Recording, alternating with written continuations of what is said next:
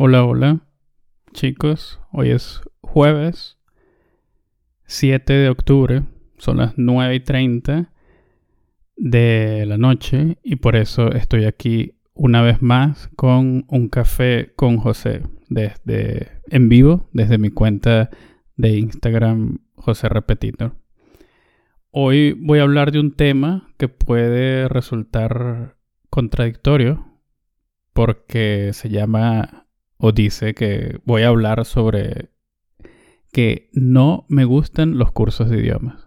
¿Y por qué contradictorio? Bueno, porque soy profesor de español. Entonces, no parece muy lógico, ¿no? Que a un profesor de idiomas no le gusten los cursos de idiomas. Pero voy a explicar de dónde viene esto. A quienes me ven ahora en vivo, hola. Hola Katia, hola Nastia, hola Lina, y me gustaría leerlos antes de empezar a hablar, como esto es un monólogo, para no sentir que, que estoy tan loco, que estoy tan solo. Juan, bienvenido. Me gustaría que me escribieran, que me contaran cómo están, por ejemplo. Si quieren comentar algo sobre los cursos, si alguien tiene experiencia, buenas experiencias o experiencias no tan buenas en algunos cursos que, tomaron, que hicieron. Sería interesante leerlos. Y si no tienen nada que comentar respecto a cursos, escríbenme, cuéntenme cómo están, qué tal va su semana. Y, y bueno, después de esto empezamos. Quiero que estén activos en el chat para que sea todo más dinámico. Mientras que escriben, que me cuentan cómo están o de sus experiencias con cursos de idiomas, les cuento que voy a hablar un poco cursos online u offline, pregunta Juan. Juan, em, en general, me refiero a los cursos, cursos de idioma en, en general, cuando tienes un programa, cuando tienes un grupo, cuando hay un nivel A1, A2, a esto yo le llamo curso. Lina, desde Colombia, nos dice, hola, tengo buenas experiencias con los cursos de idiomas, específicamente en inglés y alemán. Y Lina, cuando hablas de buenas experiencias, ¿a qué te refieres? ¿Que tienes buenos resultados? ¿Que pasaste un buen tiempo en una buena compañía? ¿A qué te refieres con buenas experiencias? Para entender de qué estamos hablando. Y las otras personas que, me escuchan son bienvenidas a compartir sus, sus experiencias también. Esto va a ser la, la dinámica más, más rica, más divertida, más útil y así compartimos opiniones. Hola Elena, hola Katia. Entonces yo voy a empezar hablando después de leer los comentarios de mi primera experiencia en un curso de mis clases de idiomas en, la, en el liceo, en, en la universidad, y, y, un poco de, específicamente del por qué no me gustan los cursos y entonces por qué soy profesor si no me gustan los cursos de idiomas. Lina nos completa su comentario y dice que tuvo buenos resultados, tanto en fluidez, escritura, lectura y comprensión. Perfecto. Perfecto, entonces Lina ya no, nos comparte una opinión interesante. Ella dice que sí le gustan los cursos, que tuvo buenos resultados y nos hablaba de dos idiomas diferentes, del inglés y del alemán. Genial. Me gusta cuando, cuando pensamos diferente, cuando tenemos... Sí, cuando pensamos diferente. Hay, una, hay un dicho que dice, cuando todos piensan igual, significa que nadie está pensando. Entonces, cuando hay opiniones diferentes, significa que hay un diálogo constructivo, que, de verdad estamos conversando. Por eso, genial. Tatiana nos dice, y hola Tatiana, bienvenida, gracias por estar acá. Depende mucho del profesor y de la cantidad de alumnos en el grupo, estoy de acuerdo. Katia, bienvenida. Em, y puedes comentar, Katia, creo que también tu opinión sería interesante porque tú hablas español extremadamente bien y sería interesante saber cuál es tu posición, cuál es tu opinión de los cursos de idiomas. De momento estoy leyendo lo que, lo que van escribiendo. Y sí, entonces eso, continúan escribiendo para tener una base, para tener algo para, para comparar, para comenzar. E igualmente en el proceso pueden seguir haciendo preguntas, pueden seguir comentando, yo intentaré seguir leyendo. Y bueno, mientras continúan escribiendo voy a hablar de mi primera experiencia. Recuerdo que todavía estaba en el bachillerato, o lo que también llamamos en, en Venezuela, en mi país, en el liceo. Debía tener yo unos 15 años, quizás. Y mi hermana, que tenía una oficina con su propio negocio, me dice, sabes, en la oficina de al lado hay cursos de inglés. ¿No quieres ir? Honestamente yo no quería ir. Pero ella me ofreció esta oportunidad, me dijo que podía pagarlo, que era muy útil para mi futuro. Honestamente no recuerdo literalmente todo lo que me dijo, pero me convenció. Yo dije, vale, voy a ir. Y no me gustó, porque recuerdo que incluso en un momento de la clase, éramos dos personas creo, y en un momento de la clase el profesor nos dio unos ejercicios de un libro y dijo como, bueno, pueden hacer el ejercicio, no sé, 7 y 8 y regreso en 5 minutos. Y me pareció tan impersonal y tan aburrido y esa fue mi primera experiencia. Entonces, desde ese momento, que no fue mi iniciativa estudiar un idioma, que fue más una invitación, y con un profesor que no parecía demasiado motivado, demasiado interesado por, sus alumnos, desde ese momento ya empezó quizás mi apatía por, los cursos de idiomas. Eh, Anastasia nos comenta en el chat, de momento hago un curso de inglés, vamos a ver qué resultados obtendré, porque acabo de empezar, todavía es pronto para hablar de resultados. Pero tu español está muy bueno. Entonces, ¿qué pasó con tu español? ¿Lo aprendiste en cursos? ¿O fue algo... fue por tu cuenta? ¿O lo estudiaste en la universidad? ¿Qué pasó? Cuéntanos, Anastasia. Y bueno, entonces esa fue mi primera experiencia, cuando el profesor no parecía muy experimentado, cuando no se preocupaba mucho por lo que hacían los estudiantes y cuando, muy importante, no fue de mi iniciativa empezar a estudiar em, en estas clases. Entonces, quizás fue un primer paso no tan ideal el que tuve. Claro que adicionalmente de ese curso que creo que fui a dos clases o tres clases y dije, no, no más. También estudiaba inglés en el liceo o en la escuela o en el bachillerato, como le quieran llamar.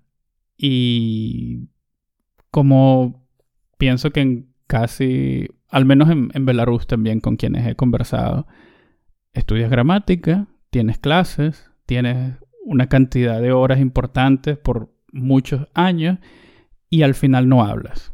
¿Sí? Como terminas el terminas este periodo de tu vida y, todavía no hablas. Igual fue conmigo. Algo diferente que puedo mencionar de las clases de inglés que tuve en el bachillerato es que tuve buenos, buenas maestras, buenos profesores. Los recuerdo más preocupados, más dinámicos, con, con más interés, pero honestamente yo todavía no tenía esta madurez para valorar las clases. Y de hecho no recuerdo que ni una vez me sentara en casa a hacer la, tarea de casa, los deberes. Quizás mis estudiantes me, escuchen ahora y, piensen como, ajá, tú tampoco hacías la, tarea de casa. Sí, pero estaba muy joven y, no, no, sabía lo que quería. Por eso no lo, no lo hacía. Y, y algo muy importante que también quería decir es que en esa época sí, no hacía tarea de casa, de inglés, no, no completaba ejercicios de gramática, pero escuchaba música en inglés y podía memorizar algunas canciones. Recuerdo que en aquella época estaba de moda Blink 182, Papa Roach, Linkin Park y para esto sí que tenía motivación. Podía traducir las letras, podía memorizarlas, podía cantarlas. Obviamente con un acento terrible, pero lo hacía. Y allí empezó para mí una diferenciación en cómo me gusta aprender idiomas. Prefería y tenía muchos, tenía resultados mucho mejores escuchando música, traduciendo y cantando que con las clases. ¿Sí? Entonces, continúa mi vida. Hola Tatiana, que nos saludas por el chat. Y en la universidad tuve un año de inglés. En el año que era como preparatorio para empezar los estudios. Fueron clases bastante útiles, con profesores bastante buenos, pero esas clases estaban orientadas para ayudarnos a leer textos técnicos porque yo estudié ingeniería. Entonces no eran clases para ayudarnos a conversar, eran clases para ayudarnos a leer textos técnicos. Y funcionó, de verdad leí muchísimo en inglés por más de cinco años y estas clases fueron muy útiles, pero mm, no puedo decir que esto fue un curso, primero, y segundo, tampoco me recuerdo muy motivado. Era algo que tenía que hacer y ya.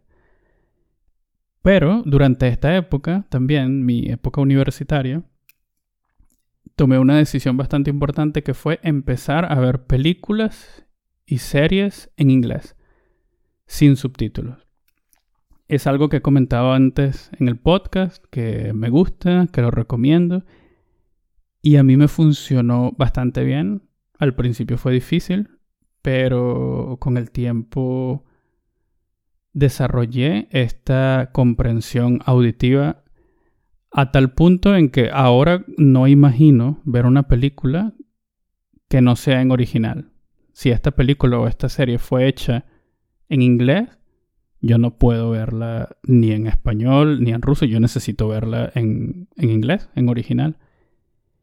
Y de nuevo se repite esta constante en mí, que la práctica más natural, más orgánica, es con la que me siento más cómodo.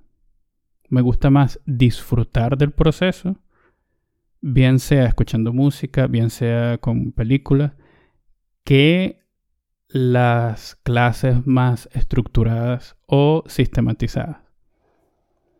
Esto es algo personal, no quiero decir que esto tiene que ser así para todo el mundo, pero estoy hablando de mí, por eso lo cuento aquí. Y les repito, si hay alguien que quiere comentar, que quiere preguntar algo por el chat, está invitado a hacerlo. Estoy hablando de que no me gustan los cursos de idiomas. Y bueno, entonces termino la, universidad mm, y empiezo a viajar. Y cuando empiezo a viajar a otros países, surge algo bastante significativo y es que tengo la necesidad de hablar.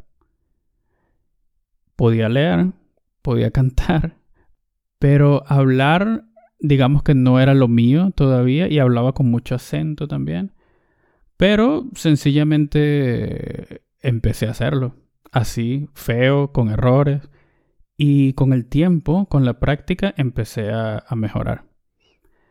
Katia, por el chat, la chica que mencionaba antes que habla español extremadamente bien, nos comenta, nunca asistí cursos de idiomas porque tuve un gran deseo de aprender y bastante tiempo libre.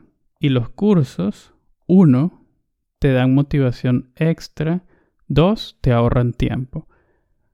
Porque si aprendes, solo lleva bastante tiempo. Tampoco quería gastar dinero, pero algo que está en internet y se saca con un poco de esfuerzo. Y sí, estoy de acuerdo con Katia. De hecho, es algo que quería decir al final, como. Y que lo voy a decir. que voy a hablar de, ajá, entonces, ¿para qué existen los cursos o para qué existen los profesores de español?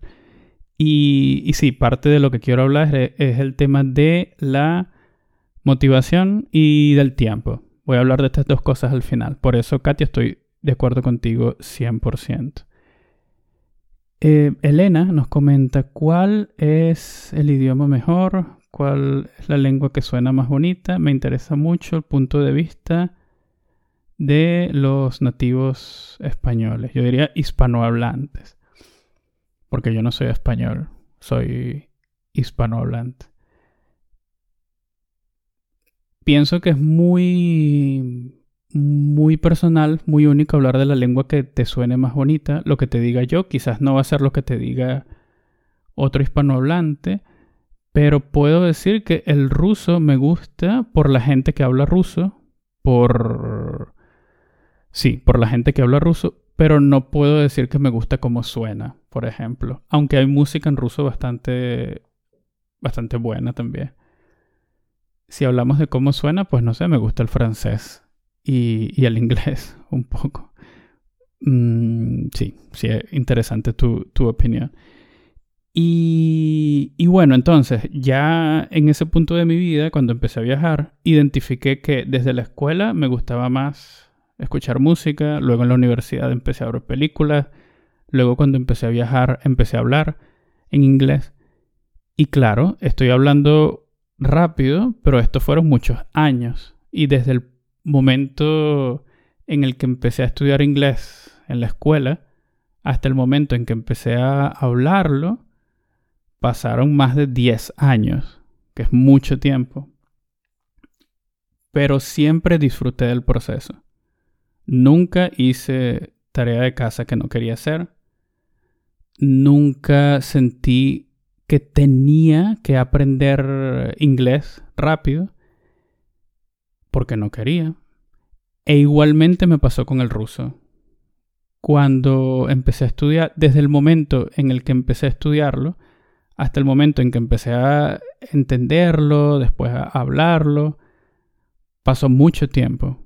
Yo nunca he tenido prisa para aprender a hablar y nunca me he puesto la meta de hablar sin errores después de, por ejemplo, un año o dos años.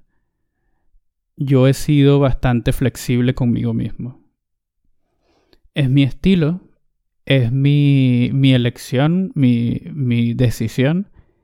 Y por eso quería hablar de esto, de que los cursos están estructurados, cuando tienen niveles que debes terminar en tres meses, seis meses, no son para mí personalmente.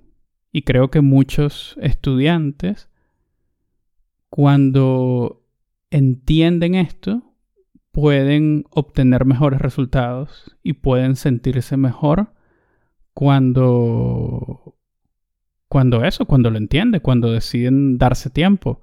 Como, vale, si, si no me no, no tengo estos resultados hoy, no tengo estos resultados en tres meses, quizás en un año sí voy a tenerlos. Y, es normal. La vida es una sola y hay bastante tiempo por delante. Eh, Blackfish nos comenta, UAS, Ocean Klasna Kofta, estoy no Muslim. Da. Me alegra que te guste. Y ahora estoy en Mi nieto en Y Ana Playa. Venga, em, entonces, para poco a poco cerrar este tema, porque hablo sobre mí, sobre lo que ha funcionado para mí, pero al mismo tiempo, ahora que soy profesor, también puedo comentar algo muy importante.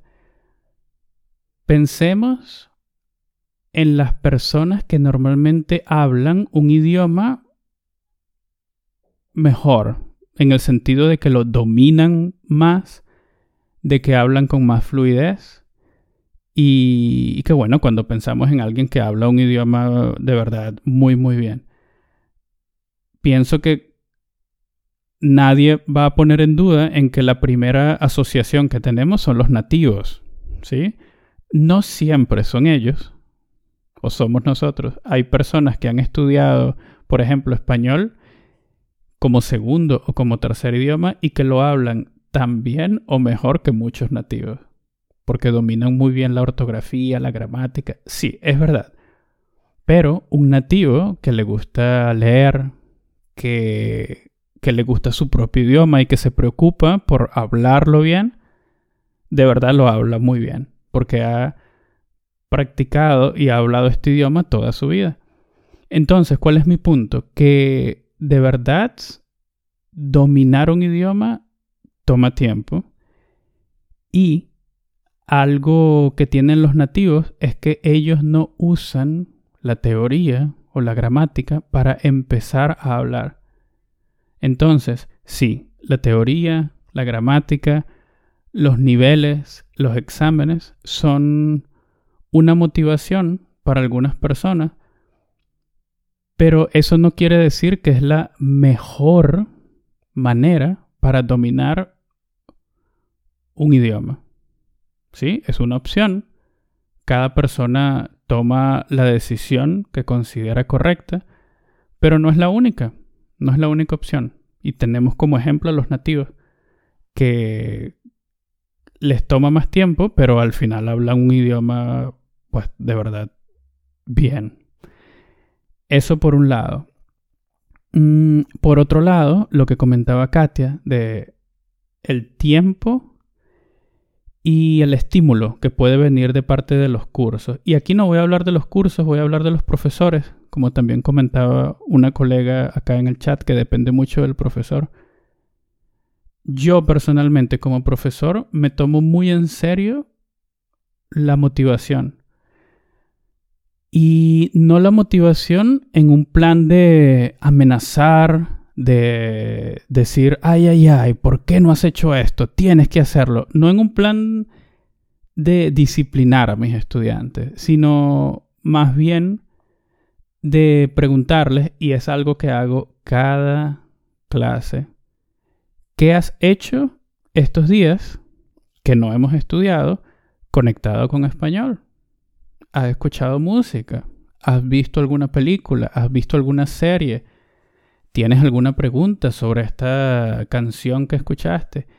Y esa, esa pregunta que hago cada clase tiene la intención de, de, de poner en sus cabezas como, ah, claro, yo también puedo escuchar música, yo también puedo ver una película. No es solamente estudiar una hora, dos horas a la semana, es que tengo toda la vida para estudiar, para disfrutar del español. Y eso para mí es importante.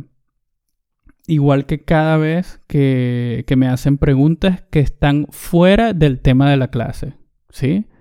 Como, ah, ¿sabes que un amigo mío me escribió esto? ¿Y por qué él escribe esto así en español? Este tipo de preguntas para mí son las mejores. Cuando la gente tiene curiosidad por entender el idioma. Perfecto. Y algo también que para mí personalmente ha sido muy importante como profesor es que, y si ustedes ven mi Instagram, yo no digo, no sé, cursos de español o algo. Mi, mi frase es práctica. ¿Por qué? Porque de hecho, en la mayoría de las clases que tengo hoy en día, nosotros no usamos un libro. Nosotros tenemos temas, temas en los que tenemos presentaciones, tenemos preguntas, tenemos artículos, tenemos canciones, tenemos poemas y nosotros disfrutamos del idioma. ¿Por qué yo tengo esta metodología? ¿Por qué no intento usar libros? Porque hay libros de niveles muy avanzados, muy altos, ¿sí? Y porque a mí me gusta más bien explotar recursos de este tipo. Porque es lo que a mí me gustaba cuando estaba en la escuela, cuando estaba en la universidad. Es lo que a mí me dio los mejores resultados.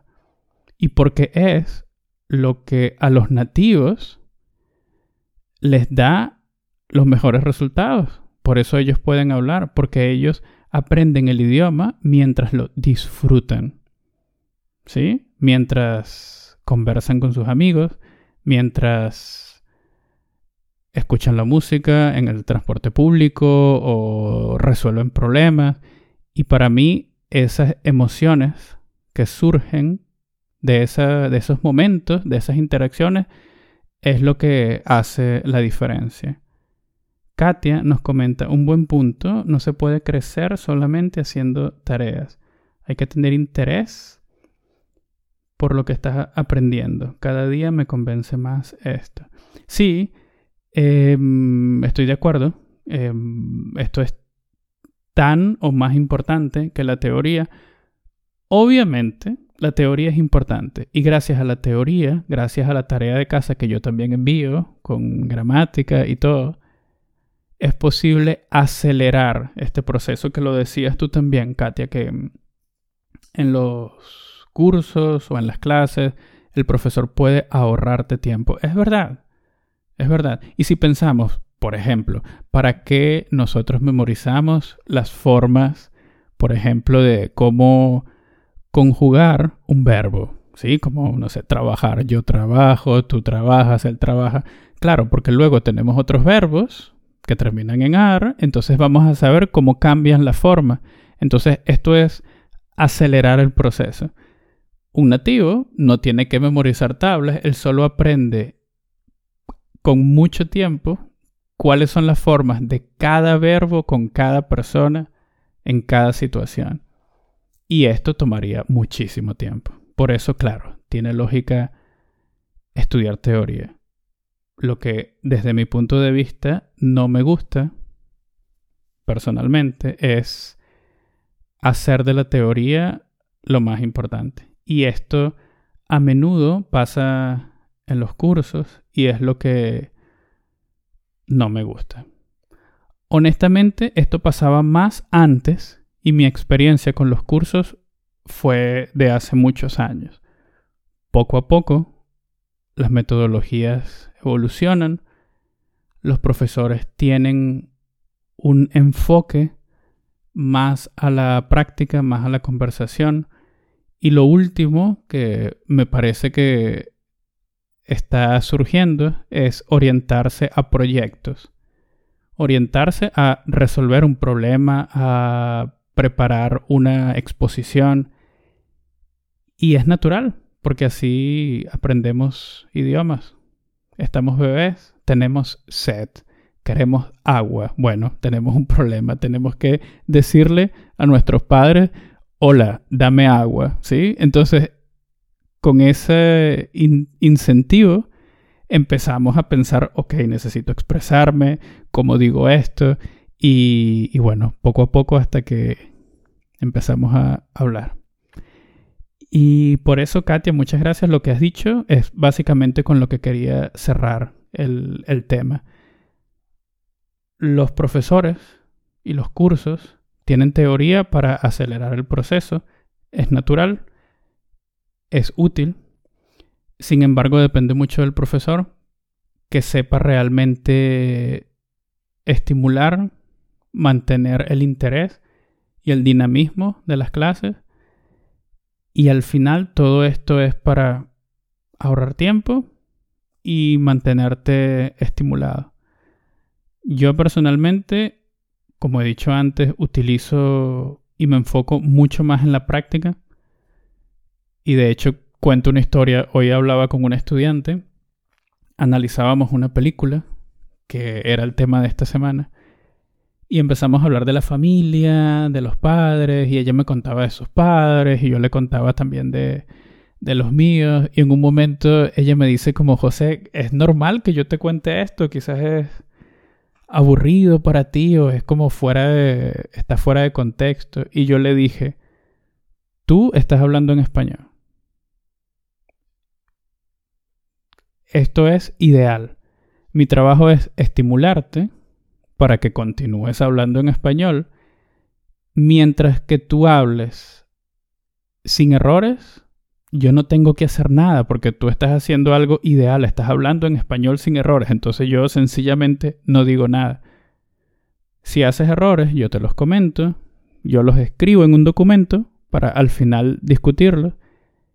Y si en un momento yo siento que ella pierde el hilo de lo que quiere decir o como la idea que quiere expresar llega a un final, yo tengo que motivarla, darle, decirle una pregunta, darle mi opinión que quizás es un poco diferente para estimularla a continuar hablando. Y, así son mis clases, mucha conversación y, e intentamos disfrutar del proceso lo máximo posible. Y bueno, esto era lo que quería comentar con ustedes hoy. Un poco de mi experiencia como estudiante. Y esta experiencia, por cierto, se extiende al inglés, al ruso y al portugués. Con los tres idiomas me he enfocado más en la música, en, el cine y en la práctica en vivo que en cualquier otra cosa. He obtenido buenos resultados y esto es lo que intento proyectar en mis clases como profesor. Un aprendizaje más orgánico, más divertido y más orientado a la conversación. Venga, chicos, creo que es todo por hoy. Les recuerdo que este episodio pueden escucharlo por muchas plataformas, por Telegram, por Contacte, por Google Podcast. En, pueden encontrarlo como un café con José en cualquiera de estas plataformas. Y de hecho, en estas plataformas de audio la calidad será bastante mejor. Por eso quienes me ven en vivo ahora por Instagram ven que tengo este micrófono aquí. Es porque aquí yo grabo el audio de esta transmisión. Muchas gracias por su tiempo si tienen algo que comentar, les agradecería muchísimo que lo hicieran. Para mí es importante leerlos, saber qué piensan, qué tienen que decir, qué tienen para criticar. También hay críticas constructivas. Y nos vemos el próximo jueves. Adiós.